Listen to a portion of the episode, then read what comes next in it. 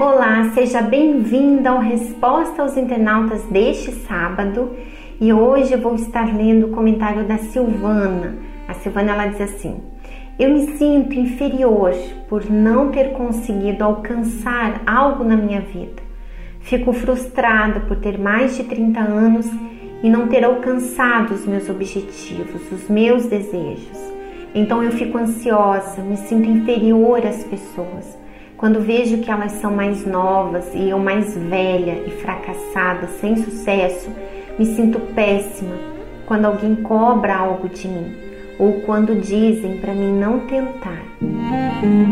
Bem, Silvana, um dos maiores erros que nós podemos cometer é justamente ficarmos nos comparando com outras pessoas.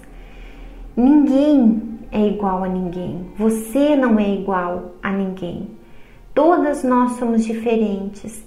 Cada uma de nós viveu e tem vivido experiências diferentes, e isso é o que faz de nós únicas, exclusivas. Mas quando você fica olhando para os outros, você deixa de olhar para você. E é aí o grande problema, porque você começa a perder a sua força.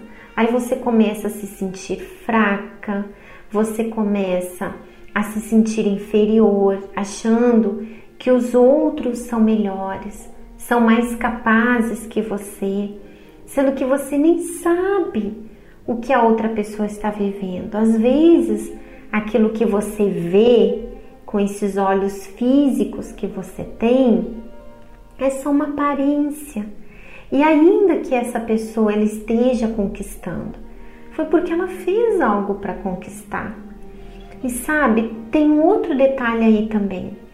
Você fica olhando para uma pessoa, olhando para o que ela conquistou, sendo que às vezes aquilo não veio de Deus para ela. Pelo contrário, foi o diabo que deu, justamente para afastá-la de Deus.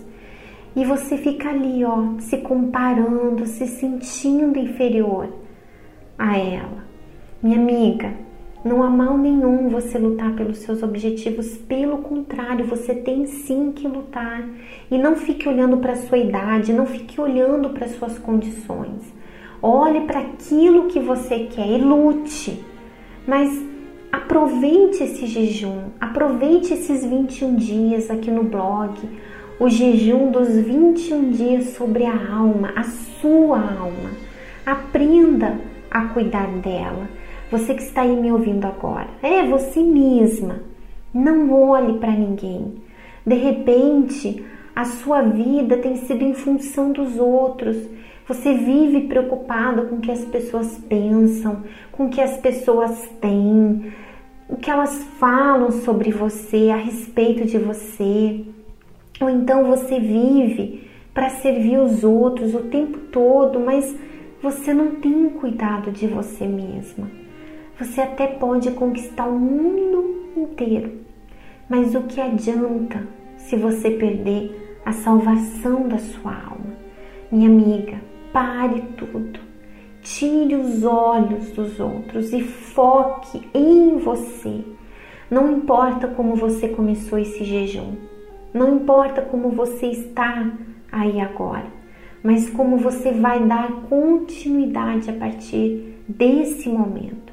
Esse é o jejum que Deus quer de você, que você cuide de você, que você cuide da sua alma, tá bom?